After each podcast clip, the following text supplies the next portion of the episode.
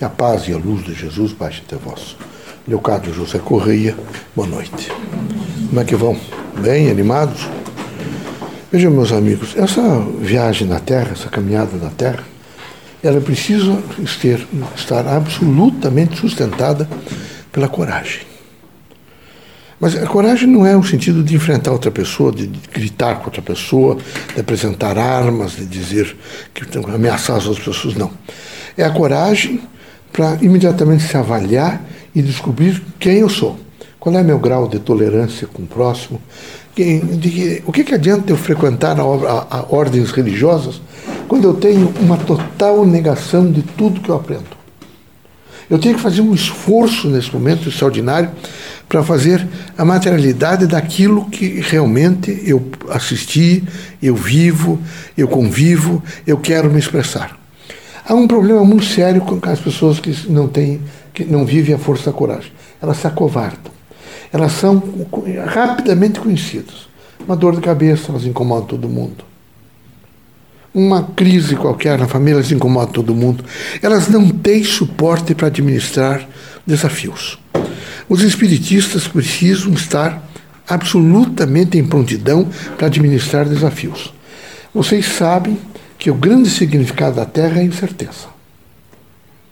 Vocês têm que lutar em torno disso, vivenciar valores e positivar a vida. A vida, ela às vezes apresenta características diferenciadas. Vocês vão ter impactos, vão encontrar pessoas que vão reagir contra vocês, o pensamento às vezes fica diferenciado, a luz do conhecimento é, faz com que vocês alcancem valores que às vezes vocês não entenderam bem mas precisam, sob todos os pontos de vista, manter um nível de coragem. Coragem para estudar, coragem para vivenciar valores, coragem para dialogar com as pessoas, coragem para renunciar. Aqui na Terra há um significado muito grande que é a coragem de renúncia. Eu vejo que os espiritistas ainda, nesse momento, patinam no sentido da renúncia. Vocês são muito fortes para dizer a vocês que vocês assumem posições, mas são muito fracos diante de algumas propostas estão sempre, sempre, é como se tropeçando em coisas que não deveriam tropeçar.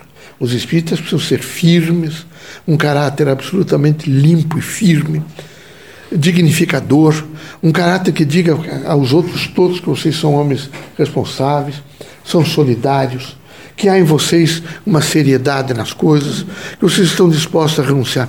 Sabem, meus amigos, alguns de vocês me ouvem há muitos anos alguns no ano passado, dois anos. Eu sinto que alguns de vocês mudaram muito pouco. Só que vocês envelheceram mais, vocês vão envelhecer cada vez mais. Eu, eu vejo que alguns de vocês ainda querem ser diferente dos outros. Ainda mantém uma superioridade nesse processo de absoluta decadência da Terra. Hoje, quem sabe em família tradicional, reencarnados, em família com mais potencial de dinheiro. Amanhã, empurrando esses carrinhos que vocês estão vendo aí. Então é preciso, mais do que nunca, desejar ter uma, um, um, um condicionante interno.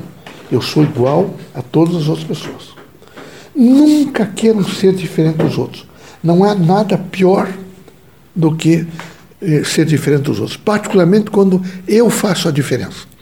Eu me acho superior, eu me acho isso, eu me acho aquilo, eu me acho em condições estas ou aquelas ou tais outras. Isso é falta de coragem. É falta de coragem de olhar para dentro de si mesmo e mudar a posição. Então a coragem é um elemento substancial de vida. Muitos dos erros é porque eu não posso reagir. Eu não posso, eu não posso fazer isso. Isso é uma deficiência. É uma deficiência, inclusive, de caráter. Porque quem tem um caráter firme e forte, ele apresenta o caráter aqui, ali na rua, lá no serviço, lá com os colegas, na escola, nas artes, nos ofícios, aonde você estiver. Quem é fraco, quem é covarde, se acovarda, porque o pior covarde é aquele que está sempre em torno de si mesmo. Vocês já viram que às vezes em grupo ficam fortes, agredem os outros, gritam. Quando algumas pessoas reagem, eles não têm nem ação, eles não esperam a reação. Eles perdem imediatamente o controle. Por quê? Porque eles são muito fracos. Quem precisa, nesse momento, vejo, de utilizar recursos para agredir os outros, é porque ele não se autoconhece. Vocês precisam, na, nessa dimensão da vida, nesse perlustrar da vida terrena, com uma, com uma ida espiritual, porque vocês todos estão fazendo o caminho para recolher elementos, subsídios necessários para fazer um entendimento melhor do que será a vida, do que é a vida efetivamente. Se não aproveitar isso, a situação fica muito precária, fica crítica. Então eu digo a vocês, uns estão há cinco anos, outros há dois anos, mudaram o quê?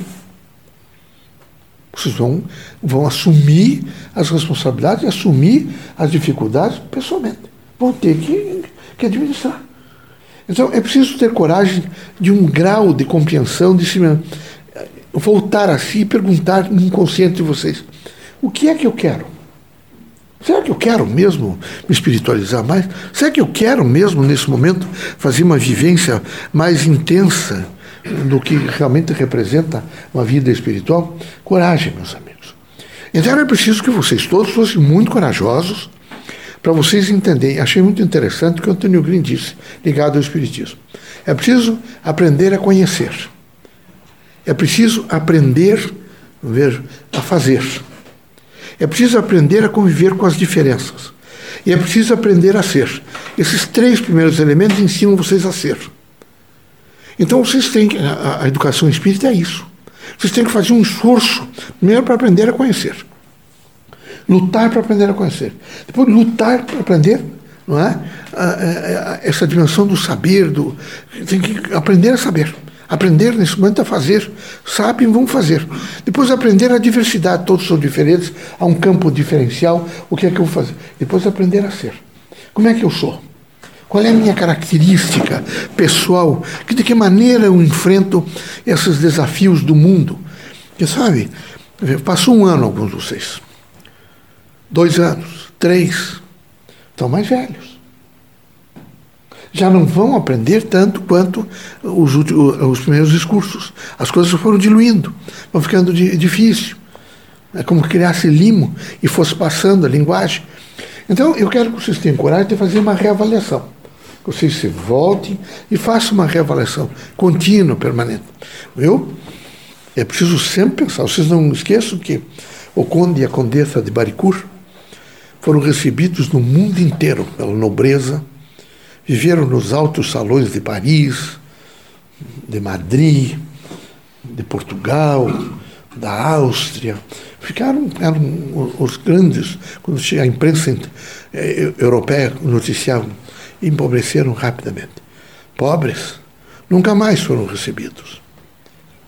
Vieram no porão de um navio da costados do Rio de Janeiro e viveram de caridade pública. Vejam, na, numa, no asilo São Vicente do Rio de Janeiro. Então, se parar alguém ali na Rua 15 e ver uma mulher farfalhante, inteira, prontificada pela moda, um de vocês na última, e bater você, meu filho, minha senhora, quando envelheces, viverás e baterás à porta de um asilo. Almoçarás e jantarás não mais em colheres de ouro e prato de ouro, mas viverá sobre a piedade pública. Sabe, imediatamente vocês sorriam e digam: está louco. Mas nem os nobres e nem os ricos escapam. Não há quem escape daquilo que você tem que. O cuidado é agora. É preciso cuidado. Muito cuidado. Esse casal ainda assisti no Rio de Janeiro. Morreram bem tratados, ela era uma mulher educada, olhos azuis, bonito mas muito pobres, foram recolhidos próximo ao porto, lá do Rio de Janeiro. Esse Humberto de Campos até tem um conto, que é Sepultando os Meus Mortos, num livro chamado Sepultando os Meus Mortos. Vocês leiam lá O Conde e a Condessa de Baricur e vejam o que é que ele diz. E vocês poderão entender como é a transitoriedade da Terra, como é rápido tudo, muito rápido, viu? Que Deus ilumine vocês todos, proteja, fortaleça e que vocês corajosamente sejam felizes. É muito importante ser feliz.